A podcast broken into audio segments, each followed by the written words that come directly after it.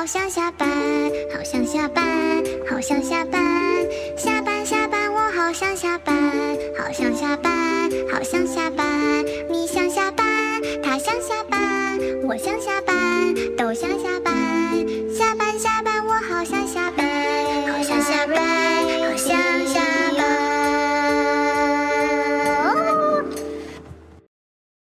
各位安安，欢迎收听北蓝小宇宙。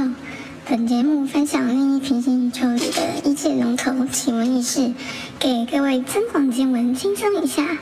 如有雷同，你就知道你并不孤单哦。春暖花开，问题如雨后春笋般冒出来。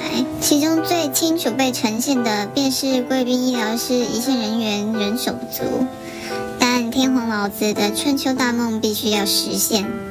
龟天团于是成立了时数银行，给每个科别各发了一本时数存折，限制每个医疗间每日仅能使用八小时。如果超额使用，会受到惩罚。而且征询接到同意起始的时间点，提前至下午两点五十分。他们认为如此一来，便可以大幅减少一线人员的加班时间。这样的做法的确是有稍微提早大部分医疗间打烊的时间啦。不过，骚动首先出现在医师端，因为建立时数存折对于某些需要较长时间来完成的手术就已经是种惩罚。天只能治疗一到两名患者，如果强制规定不能超过八小时，那这些患者根本就无法接受治疗，到最后都只能先安排所需时长较短的手术。因此，后来制裁力量逐渐降低，医师们也会向麻醉部及贵宾医疗室柜台的一线经理抗议说：“万一病人病况改变，你们有办法负责吗？”其实接刀与否的主控权一直以来都是在麻醉部的手里，他们有人手基本上不会挡刀，而当麻醉部没有人力时，主治医师也无法说什么，毕竟没有人上麻药，手术也无法进行。但某些性质的手术介于全身麻醉与局部麻醉之间，医师怕接不到，就会将原本全麻改成局麻。如此一来，他们就可以少过一关，尽情强制一线经理伸人手出来帮他们接刀。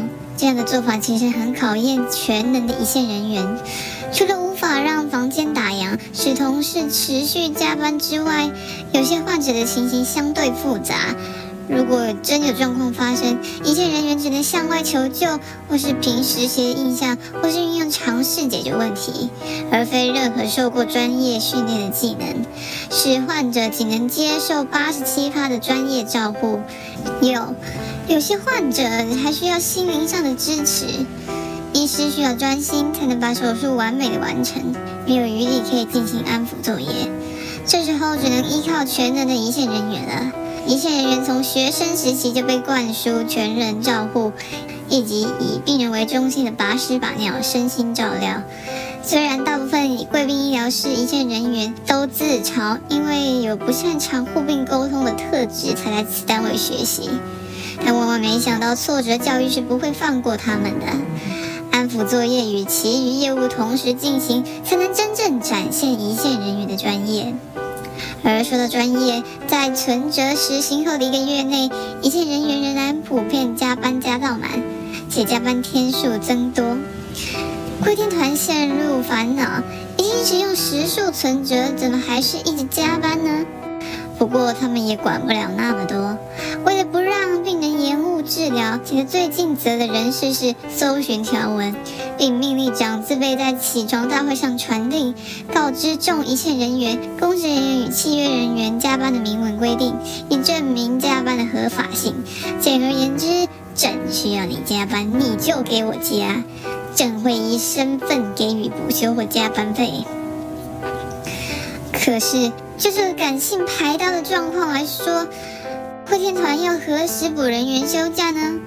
再者，一个不知道如何决定且算是违和的计算方式，采用空前的累进费率计算加班费，第一小时九十七元。当您加到第四十个小时的时候呢，真正的领到六百块。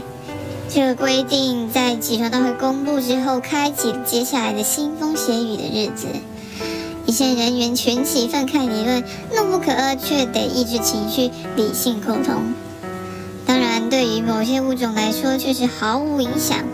地球继续转，它继续上班，默默地把敢死队往前推的几公分，再后退几步找个地方避阴。生命诚可贵，千万不要闹。但窥天团绝不会因此停止实践天皇的理想。他们惊人的智商总是会做出常人无法预测的决定，究竟要走到什么地步呢？待续。